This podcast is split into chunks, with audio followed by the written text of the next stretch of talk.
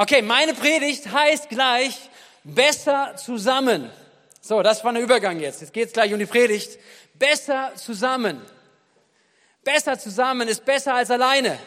Besser zusammen ist etwas, was, was einfach ähm, ein Herzensanliegen Gottes ist. Und ich möchte gleich einige Dinge dazu sagen. Und ich dachte, ich nehme uns mit ins Thema mit hinein. Ha? Genau, ich nehme uns gleich mit ins Thema mit hinein besser zusammen und ähm, wir werden, bevor wir über Ice Age sprechen, werde ich, wenn wir noch einen kurzen Clip sehen, ähm, ein, ähm, es gibt tolle Unternehmen, die sich super Gedanken machen und das ist jetzt ein Busunternehmen aus der Niederlande, glaube ich, die sich überlegt haben, dass es besser ist, zusammen zu reisen statt alleine und äh, das mag einfach eine gute Inspiration sein mit dem Clip. Yeah. Ich finde es ein super Beispiel oder super illustriert, irgendwie zu sagen, hey, man kann schon allein unterwegs sein, aber es ist doch besser, es ist äh, cleverer, es ist besser, wenn wir zusammen unterwegs sind, weil zusammen äh, macht das Leben mehr Sinn, zusammen können wir auch Dingen widerstehen und Dingen, Herausforderungen begegnen. Und ich finde mit das Beste in der Filmgeschichte, beste Trio, oder es ist hier, ja, sind ja vier Leute, aber ist Ice Age. Ähm, äh, unterschiedlichster können die Leute gar nicht sein. Die Charaktere könnten nicht unterschiedlicher sein ein Säbelzahntiger, ein Mammut und ein Faultier. Und dann kommt auch noch so ein Eichhörnchen dabei.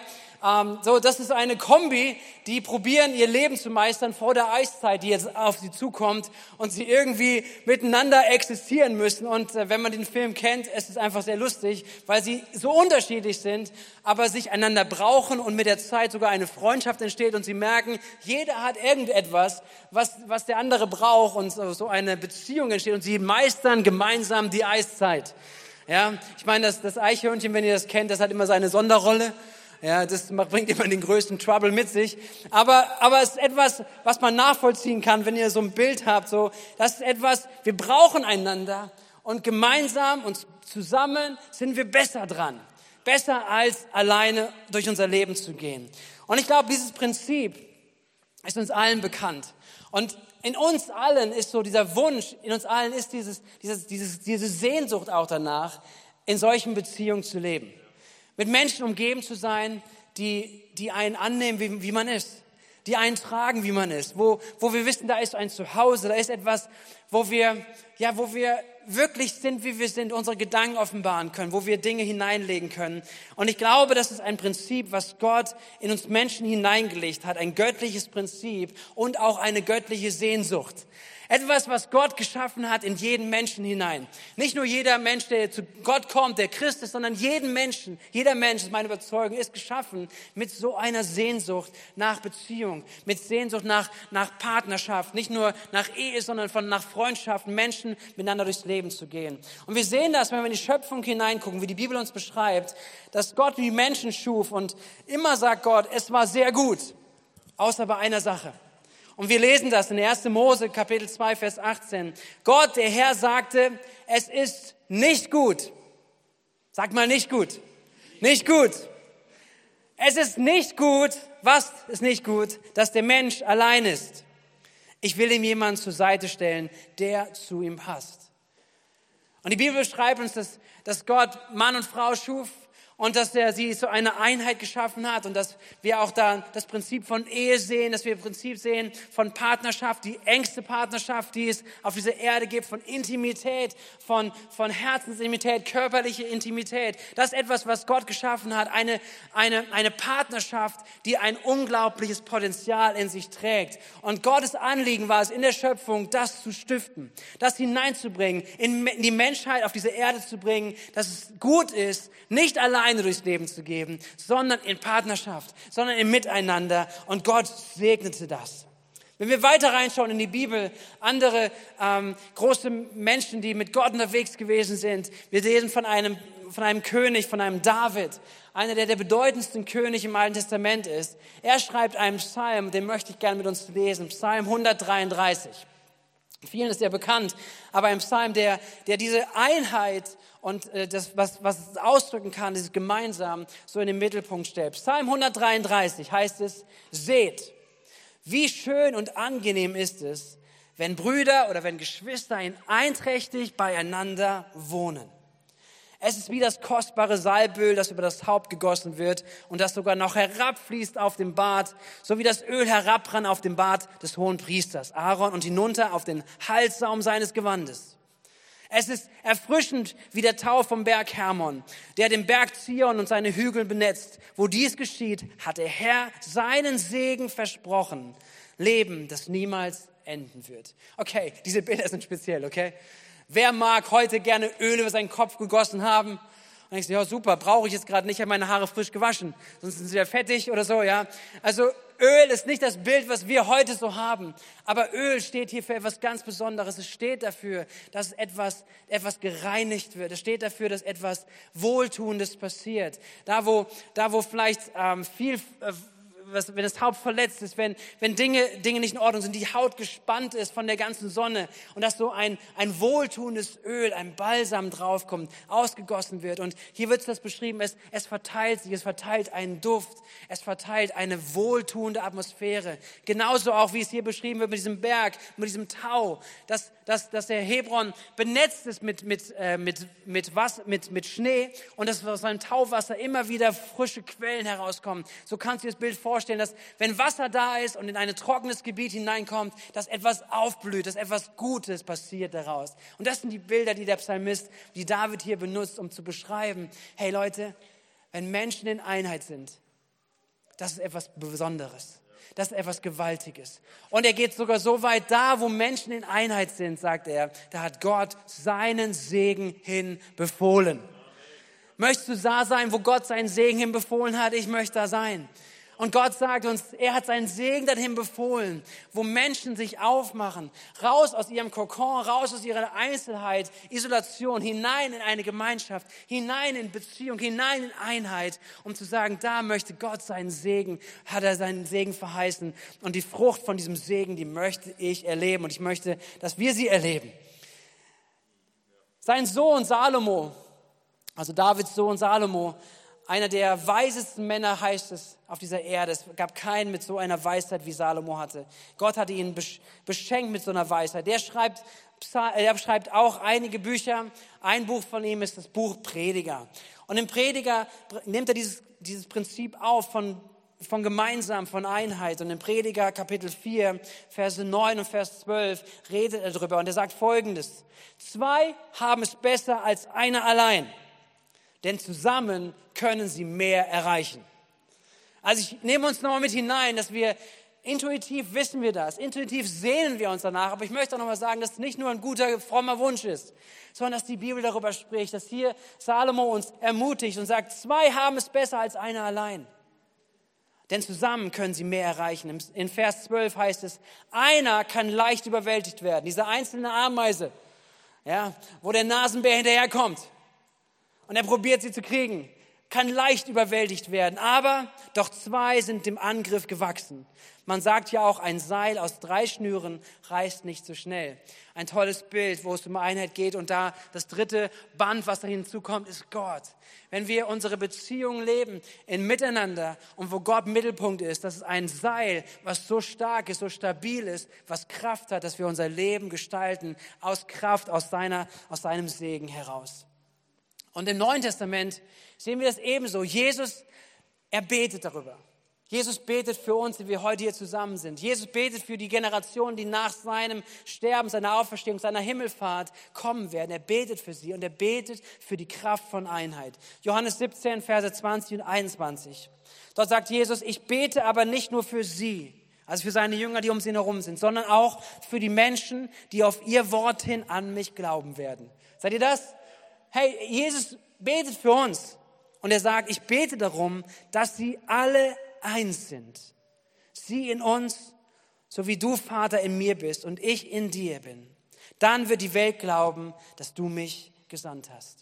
Das ist etwas, was Jesus betet. Er betet für eine Einheit. Er betet, dass wir eins sind, dass, dass Jesus-Nachfolger eins sind im Miteinander und dass die Welt etwas daran sehen wird. Und wenn wir das hineinschauen in die Apostelgeschichte, das nächste Buch, was anschließt an, das Evangel an die Evangelien von Jesus, dann sehen wir, dass dieses Gebet direkt Erhörung findet. Nämlich es heißt von der ersten Gemeinde, die entsteht, die ersten Nachfolger von Jesus, die zusammenkommen, die Jesus im Mittelpunkt ihres Lebens machen und die Botschaft des Evangeliums von Jesus den Mittelpunkt setzen ihres Lebens Dort heißt es über diese Gemeinde, sie waren ein Herz und eine Seele. Da sehen wir etwas ganz praktisch von dem Gebet, was Jesus gebetet hat. Die Gemeinde war ein Herz und eine Seele. Und ich glaube, da ist eine Kraft, die wir entdecken dürfen. Ein Herz und eine Seele. Das ist, was Gott vorbereitet. Die erste Gemeinde zeigt es uns. Und gemeinsam und zusammen, es hat eine Kraft. Und ich glaube, wenn wir hier durchschauen oder wenn du dein Leben durchschaust, du wirst immer wieder zu solchen Momenten kommen, wo diese Kraft von Einheit, Kraft des Miteinanders, Kraft von Zusammen, von Partnerschaft, wo das durchblitzt, wo du weißt, durch diesen Prozess, durch diesen Weg hätte ich niemals alleine gehen können. Seid ihr mit mir? Es gibt Momente, wo wir vielleicht alleine drinne sind, wo vielleicht alleine gestartet sind, aber wir gemerkt haben, alleine kommen wir da nicht durch, sondern Gott hat ein Prinzip geschaffen. Gott hat gesagt, es ist nicht gut, dass der Mensch alleine ist, sondern er hat sich das ausgedacht, wir gemeinsam unterwegs sind. Wir sehen immer wieder dieses Durchblitzen, dieses Ursprungsgedanken, dass Gott Segen verheißen hat, da wo Einheit wächst und wo Einheit entsteht. Ob es in deiner Ehe ist, hey, und wenn du, wenn du Ehe anfängst zu leben, Du startest etwas, du merkst die Kraft von Einheit. Du merkst, dass das, dass das Leben, was du anfängst zu leben, zu zweit stärker ist als alleine. Es kommen aber andere Themen hinzu, richtig? Und das ist das Problem, was wir uns anschauen werden, dass, dass man alleine vielleicht denkt, man hat weniger Probleme.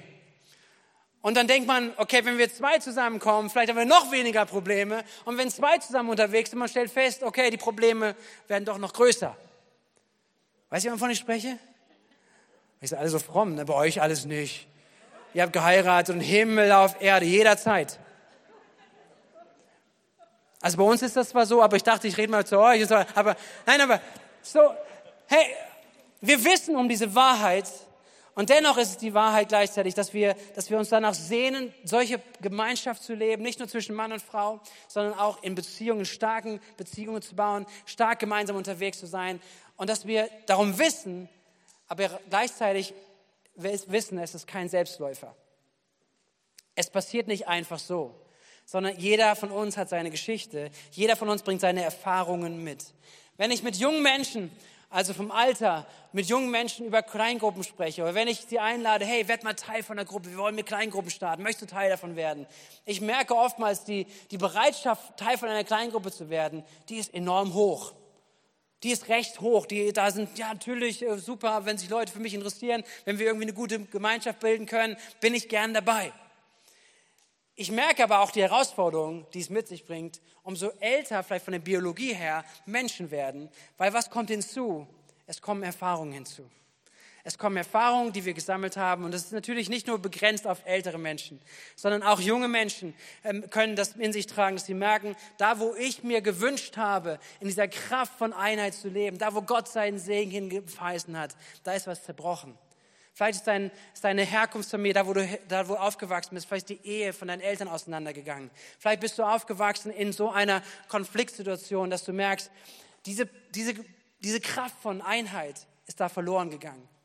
Vielleicht bist du aus anderen Situationen heraus. Vielleicht hast du es erlebt, dass du in der Schule gewesen bist und da, du bist umgezogen, bist Teil von einer Gruppe geworden, hast so gesehen, dass deine Klasse dich annimmt, richtig? Hey, wer, wer umgezogen ist schon mal, der sehnt sich danach, der, der hofft, hoffentlich komme ich jetzt gut rein in mein Umfeld. Und dann hast du Ablehnung erlebt, bist vielleicht ausgegrenzt worden und du kennst diesen Schmerz, den es mit sich bringt, weil, weil genauso wie viel Kraft es in sich trägt, merkt man auch die Zerstörung, die es mit sich bringt, wenn es fehlt. Es ist kein Selbstläufer, Dinge, die man erlebt hat. Vielleicht kommst du gerade aus zerstörten Beziehungen, vielleicht Familie, Ehe, Freundschaften, was du in dir trägst. Und, und die Frage ist ja, woher kommt das? Woher, woher kommt das, dass diese Kraft eigentlich von Einheit, die wir uns so sehr wünschen, die wir, wenn wir mal über unsere Welt nachdenken, wo wir uns wünschen würden, gibt es nicht den Frieden, mit dem wir unterwegs sein können? Können wir nicht das hinkriegen, irgendwo als Menschen auf dieser Welt zu sein, zusammen zu sein? Wir sind nicht immer einer Meinung, okay, aber, aber gibt es irgendwie die Möglichkeit, da in Einheit unterwegs zu sein, die Kraft von Einheit zu erleben? Und wir, wir wissen, wenn wir die Bibel anschauen, dass die Sünde das, das Thema ist, was alles zerstört. Direkt nachdem, Jesus, nachdem Gott die Welt geschaffen hat und gesagt hat, es ist jetzt sehr gut, als er die Menschen geschaffen hat und gesagt hat, jetzt, als sie, als sie Mann und Frau zusammen waren, es ist sehr gut, kam das nächste Thema, was sich aufmacht, nämlich Sünde. Und die Sünde brachte Folgendes mit sich. Es brachte eine Zerstörung zwischen Menschen und Gott mit sich. Und es bringt auch die Zerstörung im Miteinander mit sich. Da geht etwas kaputt. Das, was eigentlich geschaffen ist füreinander, für Vertrauen, für ich lasse mich auf den anderen ein, der andere auf mich.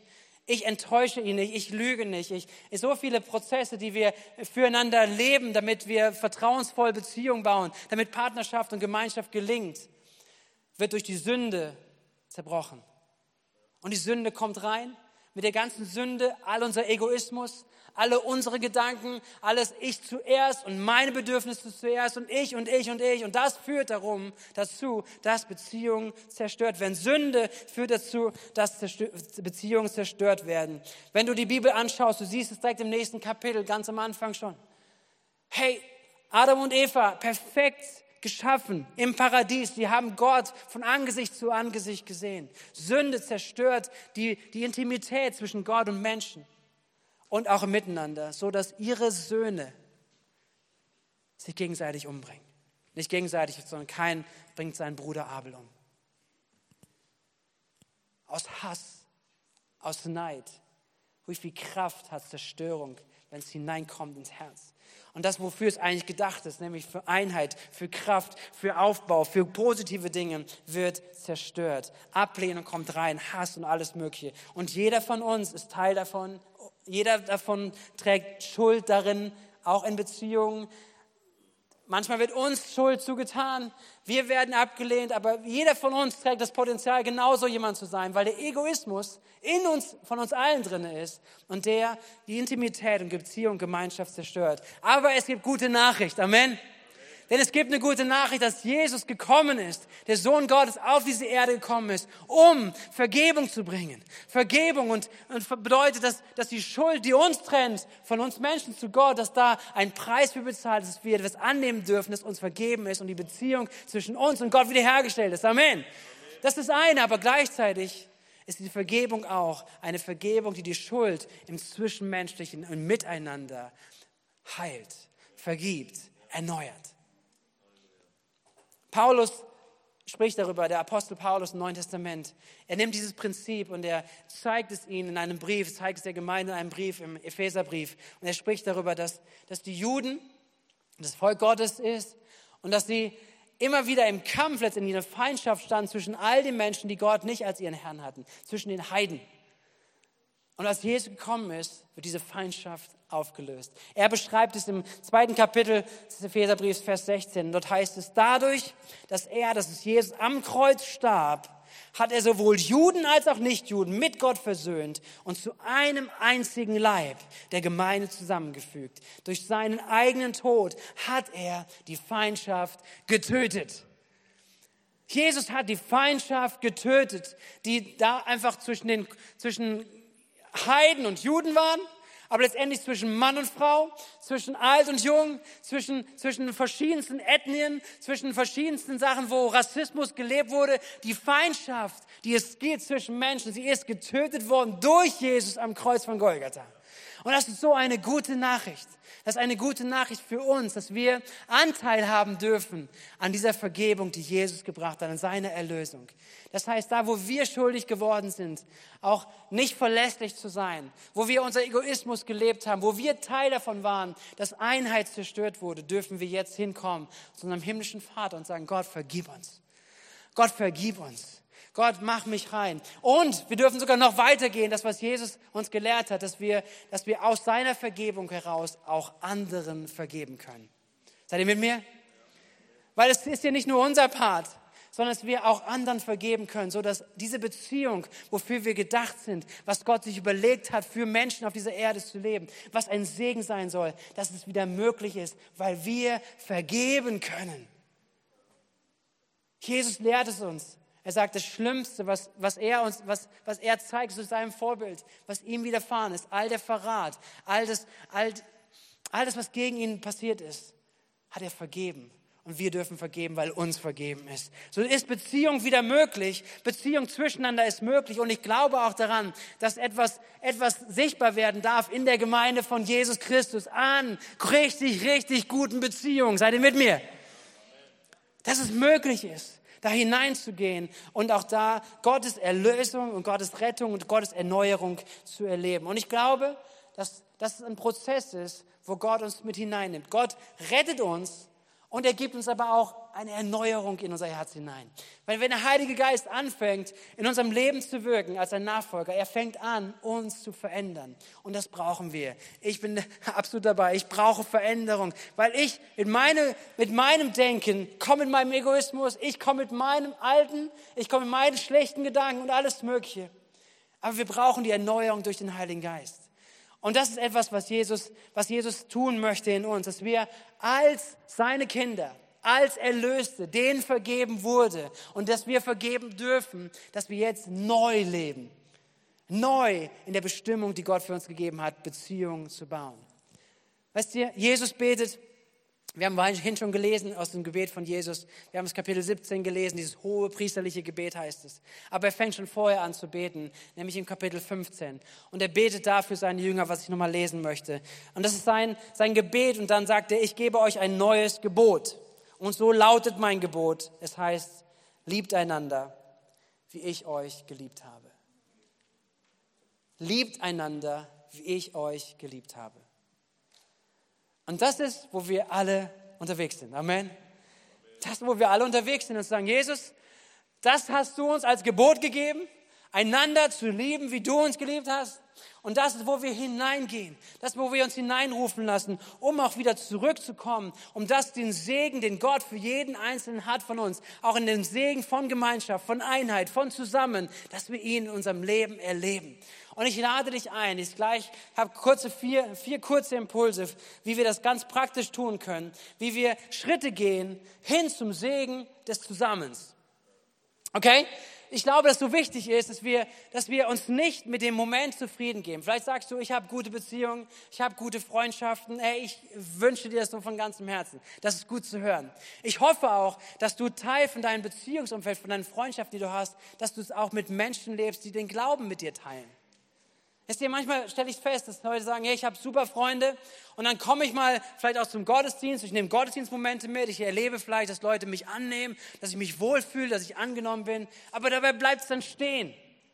Und manchmal, manche Leute sind auch zufrieden damit, zu sagen, okay, ich will gar nicht mehr.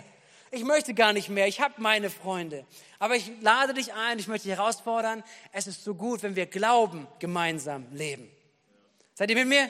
Dass wir Glauben gemeinsam leben, weil da ist eine Kraft drin, auch mit Menschen unseren Glauben zu teilen, wo wir sagen, hey, wie erlebst du das? Kann ich von dir lernen? Wir lernen voneinander. Das ist etwas, was Gott tun möchte in uns. Und wenn du, wenn du sagst, okay, ich, ich, ich bin eigentlich ganz zufrieden mit meinen Beziehungen, die ich gerade habe, vielleicht merkst du an der einen oder anderen Stelle, dass Gott doch noch mehr für dich hat dass Gott doch etwas in dich, noch mehr für dich hat, was er vorbereitet hat, was du mitnehmen darfst. Vielleicht merkst du dich, du hast dich ausgeruht auf gewissen Dingen, deswegen lass dich herausfordern. Vier konkrete Schritte, wo ich uns ermutigen möchte, dass wir sie konkret gehen, praktisch gehen, hin zum Segen oder neu zum Segen des Zusammens.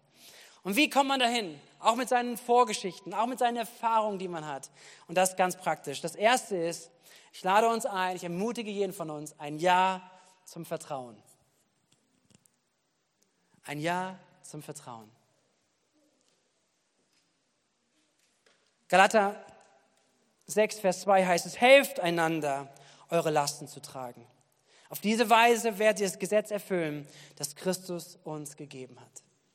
Meine Frage an dich ist, hast du Menschen in deinem Leben, wirklich in deinem Leben, denen du sagst, wie es dir wirklich geht? Hast du Menschen in deinem Leben, die, die, die, zu denen du sprechen kannst und sagen kannst, das ist wirklich, wie es mir geht?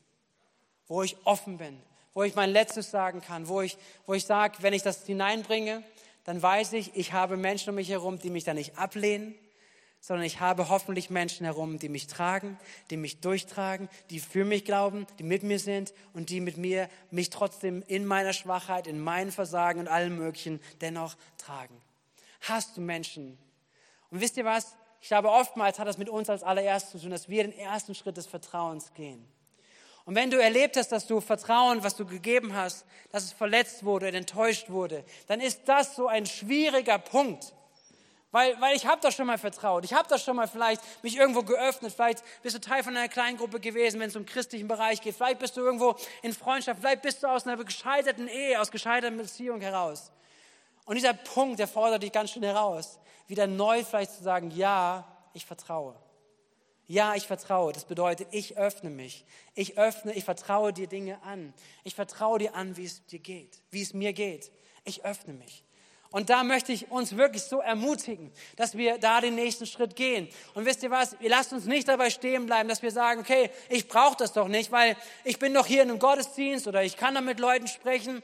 Wisst ihr was? Im Gottesdienst ist nicht dieses Level von Vertrauen möglich, was es in der Gruppe gibt in einem Beziehungsumfeld, was wir bauen. Das ist nur da möglich, weil hier kannst du immer gut drauf sein. Leute nehmen dich wahr. Du kannst auch vielleicht teilen von dem, wie es dir geht. Und, und vielleicht bist du mal sogar manchmal enttäuscht von Gemeinde, von Kirche, weil du sagst, hier interessiert sich keiner für mich. Mir geht's nicht gut. Das kriegt keiner mit. Aber die Realität ist, es ist so. Es ist so wahr, weil wir sind so viele Leute hier. Und wir, wir, wir wollen das zulassen, dass wir solche Momente haben wie Gottesdienste, aber wir wollen dann bewusst darauf achten und dazu einander ermutigen, dass wir aber einen Ort finden, Orte schaffen, Kleingruppen bauen, Kleingruppen leben, wo wir ehrlich sind, wo wir offen sind, wo wir sagen, ich investiere einen Schritt des Vertrauens. Ich vertraue in etwas hinein, in Menschen hinein. Und ich erlebe auch da etwas Geschütztes. Wir brauchen das, echte Gemeinschaft, Verletzlichkeit, und ich glaube, dass das der erste Schritt ist, vielleicht um neu auch zu erleben, wie Gottes Segen in dein Leben neu hindurchkommt. Seid ihr mit mir? Und ich weiß, dass es schwierig ist. Und ich weiß auch, dass es ein Punkt ist, der, der viel kostet von uns. Aber ich glaube, dass es ein super Ding ist, wie zu sagen, Gott, du bist mit mir. Gott, du hast mir vergeben und ich kann anderen vergeben. Und ich lasse mich darauf ein. Und wie ich lerne, auch mit dem Heiligen Geist, mir ein dickes Fell anzueignen und ein ganz weiches Herz. Richtig? Hey, weil letztendlich egal, egal wo wir unterwegs sind, wir, es menschelt und wir können einander enttäuschen. Und ehrlich, im Kontext von Gemeinde fühlt sich das noch mal schlimmer an. Und es tut noch mehr weh, wenn man investiert, wenn man Vertrauen gelebt hat und Vertrauen enttäuscht wird. Und die Reaktion ist so oft, ich vertraue nicht mehr. Mein Punkt heute Morgen, der erste Punkt, vertraue wieder neu. Vertrau wieder neu. Gib Menschen eine Chance. Lass dich nicht abhalten. Der zweite Schritt hin zum Segen des Zusammens und da wieder hinzukommen oder das auch zu entdecken oder vielleicht hier als, als wenn du als junger Mensch bist, sagen, ich habe keine Probleme damit, dann nimm diese Punkte dennoch mit und sag, okay, so will ich mein Leben gestalten. Auch in Zukunft. Ich möchte vertrauen. Ich möchte eine Beziehung, das ist das zweite, ein Ja haben zur Rechenschaft. Oh, schweres Wort, oder? Ein Ja zur Rechenschaft. Aber es macht so viel aus. Jakobus 5, Vers 16 heißt es, Apostel Jakobus schreibt an die Gemeinde, er sagt, bekennt also einander eure Sünden und betet füreinander. Und ich bin davon überzeugt, dass einander unsere Sünden zu bekennen, dass wir Orte dafür brauchen. Wisst ihr, ich, ich glaube nicht, dass es das Beste wäre, wenn wir jetzt sagen, okay, Leute, machen wir eine lange Schlange hier. Jeder bekennt mal kurz vor uns hier das Mikro, gehen wir mal kurz frei. Fang mal an, was sind deine Sünden der letzten Woche? Der nächste bitte. Ja, aber wenn wir das Einzige ist, was wir leben, wenn wir geistig zusammenkommen und das so ein Ort des Gottesdienstes, dann kann es passieren, dass dieser Punkt voneinander unsere Sünden auch zu bekennen, dass es fehlt. Aber hier sagt es uns der Apostel Jakobus, er sagt, bekennt eure Sünden und betet füreinander. Warum? Dass ihr gesund werdet, dass ihr heil werdet, das gerechten Gebet vermag viel, wenn es ernstlich ist. Hey, worum geht es an diesem Punkt? Rechtschaft bedeutet eigentlich sagen, ich sage ein Ja, dass ich in Beziehung lebe und dass ich in meinen Beziehungen, wo ich investiere, wo ich Menschen um mich herum zulasse, dass ich da keine Maske trage, sondern dass ich meine Maske abnehme. Unsere DNA ist so geprägt von einer Maske. Und ich nehme mich da nicht aus, okay? Ich weiß nicht, wie es dir geht, aber es gibt solche Momente, oder? Man, man kommt gerade, vielleicht fährt zum Gottesdienst, man will, man freut sich auf die gemeinsame Zeit des Lobpreises, des Gottesdienstes und dann bricht der dickste Streit im Auto los. Keiner weiß, wovon ich rede, ne? Super. Ich dachte, äh, der dickste Streit, die ganze Woche super und dann sonntags morgens. Und dann steigst du aus dem Auto und Uns geht's richtig gut. Wie geht's dir? Solche Momente, oder? Wo, wo, wo, und ich, ich, ich möchte uns auch ermutigen, dass wir grundsätzlich, dass wir nicht immer alles rauslassen müssen, was gerade da ist. Es gibt auch eine gute Form der Selbstleitung. Ja, nicht jeder muss seine schlechte Laune überall mitkriegen und, und wenn du einen Raum betrittst, oh, alle werden depressiv, ja, wenn du, sondern, sondern ich glaube, es gibt eine gute Form der Selbstleitung, dass wir darauf achten, in unserem Inneren gut, eine gute Hygiene zu haben. Aber wir brauchen Orte. Wir brauchen Beziehungen, in die wir investieren, denen wir Vertrauen schenken und dann, wo wir auch sagen, okay, und ich nehme meine Masken ab. Und mit diesem Punkt, wo ich Masken abnehme, werde ich verletzlich. Und das ist die Gefahr. Es kann missbraucht werden, es kann verletzen. Aber Gibt es eine Alternative? Ich möchte uns ermutigen, lasst uns nicht eine Alternative leben, sondern lasst uns wirklich investieren da hinein, zu sagen, ich möchte, dass Menschen mich wahrnehmen, weil ich möchte diese Heilung erleben, von dem der Apostel Jakobus hier spricht, wenn wir füreinander beten, wenn wir füreinander unsere Sünden bekennen, wenn wir merken, wir, wir, wir leben nicht unser, unser eigenes Leben, wir leben keine Heimlichkeiten, sondern wir, wir lernen gemeinsam unterwegs zu sein, unser Innerstes zu öffnen. Und wenn jemand es mitbekommt, er wird nicht davon abgestoßen sein, er wird mich nicht verurteilen, er wird nicht mich nicht anklagen, sondern sein Gebet vermag viel. Und das ist eine Kraft, die ich uns wünsche. Deswegen besser zusammen darüber nachzudenken, das zu haben. Das erste ist Ja zum Vertrauen. Das zweite ist Ja zu einer Form, zu Rechenschaft, dass wir unsere Masken ablehnen. Das dritte ist ein Ja zur Korrektur. In Sprüche 27, Vers 17, wir haben vorhin schon über Salomo gehört, er spricht, er bringt diesen Vers, er sagt, Eisen wird mit Eisen geschärft und ein Mensch bekommt seinen Schliff durch Umgang mit anderen. Hey, wir alle haben blinde Flecke. Wir alle laufen mit blinden Flecken herum. Es gibt Dinge, die wir nicht sehen, die wir nicht wahrnehmen. Und es ist gut, wenn wir ein Ja haben zur Korrektur. Wenn wir ein Ja haben. Und es mein, meine Überzeugung ist, dass wir ein Ja haben dann auch zur Leiterschaft. Von Menschen, die, die eine Gruppe leiten, die eine Kleingruppe leiten. Ähm, uns sagen, hey, du, ich möchte dir Erlaubnis geben, wenn du irgendwas siehst in meinem Leben ich spreche ein Vertrauen aus zu dir. Wenn du etwas siehst in meinem Leben, was charakterlich daneben ist, was geistig daneben ist, ich möchte es hören, weil ich möchte, ich möchte meinen blinden Fleck wahrnehmen und davon ausgehen, dass ich ihn habe. Aber ich brauche jemanden, der meinen blinden Fleck mit anschaut. Ich brauche jemanden, der mich korrigiert. Und das, das ist ein Segen dazu haben. Und ja, das ist auch nicht so angenehm, richtig? Da weiß jemand, wovon ich spreche. Es ist nicht so angenehm, aber wir wollen es lernen. Beide Richtungen, echt Menschen zu ermutigen, Menschen auch den nächsten Schritt zu ermutigen und gleichzeitig Ja zu sagen zu Korrektur. Und das vierte und letzte, als ganz praktischen Schritt, ist ein Ja zu haben, ein Ja zum Wachstum. Und ich liebe auch diesen Impuls noch reinzugeben. Matthäus 18, Vers 20. Denn wo zwei oder drei in meinem Namen versammelt sind, da bin ich in ihrer Mitte. Und wenn Gott in ihrer Mitte ist, dann wird etwas sichtbar werden. Und ich glaube, hier ist ein Ja zum Wachstum. Weil Gott weiß das Potenzial. Gott weiß dein Potenzial. Und vieles von diesem Potenzial, was Gott hineingelegt hat, wird erst offenbar werden, wenn Menschen zusammenkommen. Und das ist so ein geniales Ding. Wenn Menschen zusammenkommen in einer Gruppe, sich aufmachen und sagen, hey, wir gehen, wir teilen wirkliche Dinge gemeinsam, wir fangen an, so eine Art von Kleingruppe zu bauen, so eine Gruppe zu leben, dass dann etwas passiert, nämlich, dass das Potenzial des anderen entdeckt wird. Sagen, hey, das, was du da sagst, wenn du deinen Gedanken so reinbringst, hey, das öffnet wirklich was. Gott hat dir da was gegeben. Oder jemand ganz praktisch oder was auch immer das, der Punkt ist, aber das Potenzial wird sichtbar und es bringt etwas hervor, was Gott hineingelegt hat. Gott möchte, dass das Beste in dir und in mir hervorkommt. Das ist ein Anliegen. Und er möchte, dass wir den Segen von gemeinsam entdecken. Und deswegen ist es eine Predigt, die, die ich liebe, irgendwo uns herauszufordern, die herausfordernd ist, für mich selber auch immer wieder hineinzugehen, auch Ja zu haben zu all diesen vier Punkten. Amen.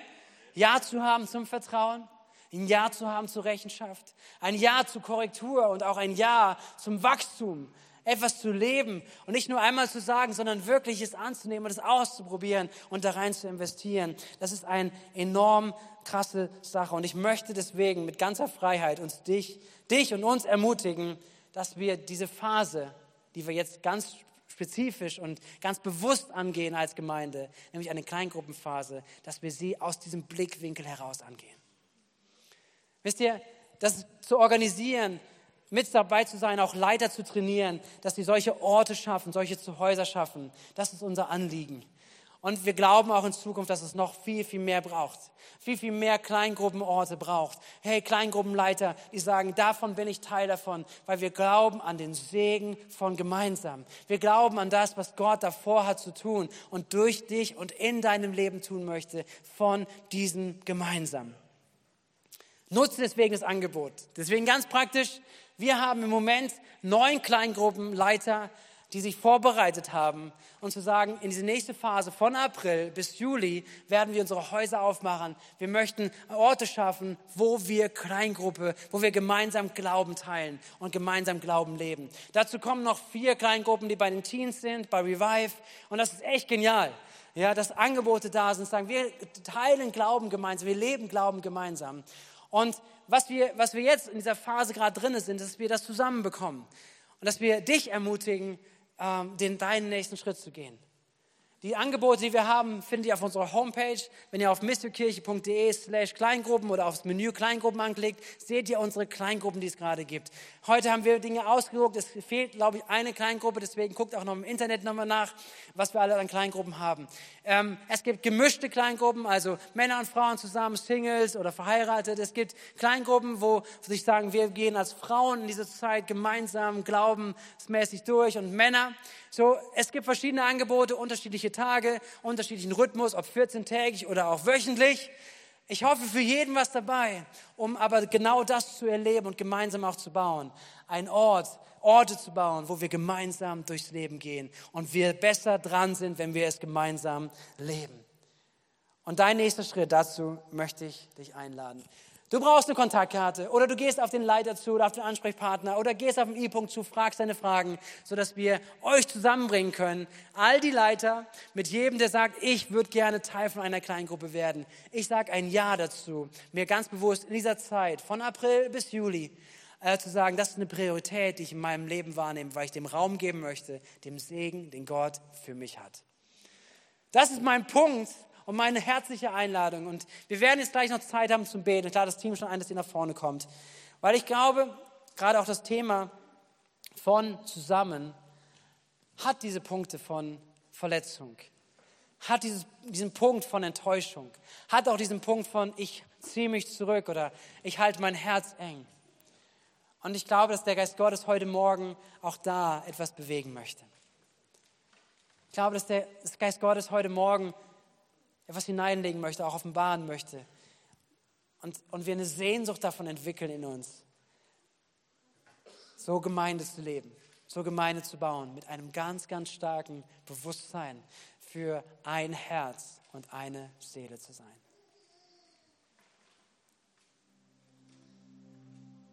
Ich möchte beten heute Morgen mit euch, wir gemeinsam, da wo, wo Ehen gescheitert sind, da wo Verletzungen sind da vielleicht auch in deiner Ehe, wo du jetzt gerade bist, wo Verletzung da ist. Da wo das, was du dir eigentlich wünschst, ein Ort zu sein der Stärke. Dass da andere hineingekommen sind, dass da Hass ist. Dass du dich erschreckst vielleicht selber über deinen Hass, den du hast gegenüber deinem Partner. Und dass Gott heute an diesem Morgen anfängt, harte Herzen weich zu machen. Ich möchte mit uns beten dafür, dass Gott auch da, wo der Feind geraubt hat, dass heute Land eingenommen wird und zurückgeholt wird. Amen. Ich möchte uns echt ermutigen, dass wir uns nicht zufrieden geben mit dem, wo wir sind. Wenn du merkst, dass ich lebe, so eine Oberflächlichkeit, das ist so da, wo ich gerade drin bin. Da bin ich happy, das kann ich, aber nicht zu nah. Dass Gott einfach anfängt, heute Morgen zu heilen dass Gott hineinfängt zu sprechen und zu sagen, doch, da ist mehr. Und ich bin mit dir. Ich führe dich. Ich leite dich. Wir machen uns nicht abhängig von Menschen. Amen. Sondern wir machen uns abhängig von unserem lebendigen Gott. Er ist der, von dem wir unsere Identität haben. Er ist der, von dem unser Leben kommt, wo unsere, all unsere Liebe in unserem Leben hineinkommt.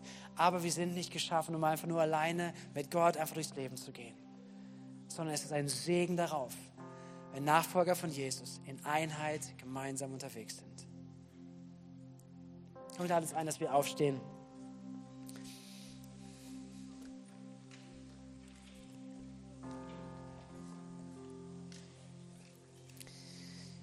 Herr Jesus, und wir stehen heute Morgen ganz bewusst vor dir. Wir stehen in deiner Gegenwart. Danke für deinen Heiligen Geist, dass er hier ist, dass er heute Morgen uns dient. Und dass dein Geist etwas hineinlegt, auch von diesem Bild, von diesem Gemeinsam und von diesem Besser und von dem, was dadurch passieren kann, was du vorhast, in unserem Leben zu tun. Und Jesus, dir ist nicht egal, wie es uns damit geht. Im Hebräerbrief heißt es, dass du ein, ein, ein Gott bist, ein hoher Priester, der uns kennt der uns, der weiß, durch welche Dinge wir in unserem Leben gegangen sind, welche Schwächen wir haben, welche Enttäuschungen und Verletzungen wir tragen. Aber heute Morgen, Jesus, bitten wir um die Kühnheit des Glaubens, dass wir heute Morgen anfangen können, Entscheidungen zu treffen, gewisse Dinge hinter uns zu lassen. Ich bitte um Glauben, Herr, dass, dass wir heute Morgen Menschen und Umstände loslassen können. Herr, Enttäuschungen, Verletzungen, Jesus Verrat oder, oder Dinge, die in unserem Leben eine Auswirkung haben wollen und die uns einschränken, wirklich wieder neu zu vertrauen, uns auf Menschen einzulassen. In Jesu Namen. Ich bitte, dass heute Morgen ein Moment ist, wo wir Dinge hinter uns lassen. Weil wir sie an dein Kreuz bringen. Und in deinem Kreuz ist Vergebung. An deinem Kreuz ist Vergebung für all unsere Schuld, für unser Versagen, aber auch für das Versagen und die Schuld von anderen Menschen. Und heute Morgen, Gott, wir sollen sagen, wir, wir wollen uns nicht abhalten lassen, dass der Feind etwas geraubt hat in unserem Leben. Und dass es irgendwie, irgendwie zuwuchert mit Unkraut. Sondern dass heute Morgen ein Fluch von dir durchkommt, ein Flug durchgeht. Ist der Neues aufbricht, Herr. Der die Erde umwühlt, umgräbt. Herr, wirklich Unkraut rausnimmt, alle Bitterkeit rausnimmt aus Herzen. Herr, und es ein fruchtbarer Boden wird. Ist der, der neu sich aufmacht etwas zu empfangen von dem Segen, den du vorbereitet hast, Herr. Ich bitte, Herr, für, für Ehen. Ich bete heute Morgen, da wo Herzen hart werden, dass du Erbarmen gibst, Herr. Ich bitte dich, dass du aber auch Lösungen gibst, Herr. Ich will, dass wirklich konkrete Handlungsschritte sichtbar werden, für Menschen den nächsten Schritt zu gehen.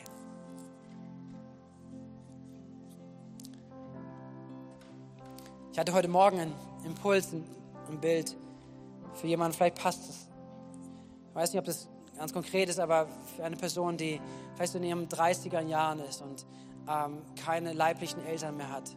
Und da, wo es darum geht, Stärke zu entwickeln aus, aus Identität heraus und jemand zu sein und, und Beziehung zu bauen, dass du merkst, dass da fehlt dir genau dieser Aspekt, dass deine Eltern nicht da sind. Und ich glaube, Vielleicht ist jemand hier heute Morgen, vielleicht prüft es, vielleicht wisst es für dich, dass Gott dir sagt, ich bin da und ich habe dich wahrgenommen, ich sehe dich und ich bringe dich in die Lage, eine selbstständige Person zu sein, die ihre Identität aus Jesus nimmt. Dass du nicht den Mangel siehst, dass deine Eltern, deine leiblichen Eltern nicht mehr leben, sondern dass du eine Stärke entwickelst aus, dem, aus der Beziehung mit Gott und dass Gott dich gesetzt hat, um ein Segen zu sein für andere Menschen.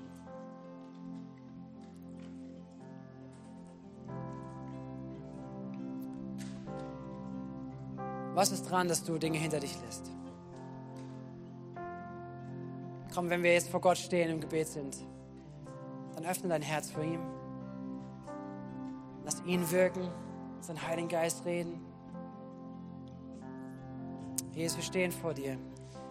Wir gehst deine Kinder und wir bitten, dass dein Heiliger Geist jetzt wirkt, dass er spricht, erneuert, heilt und befreit im Namen von Jesus.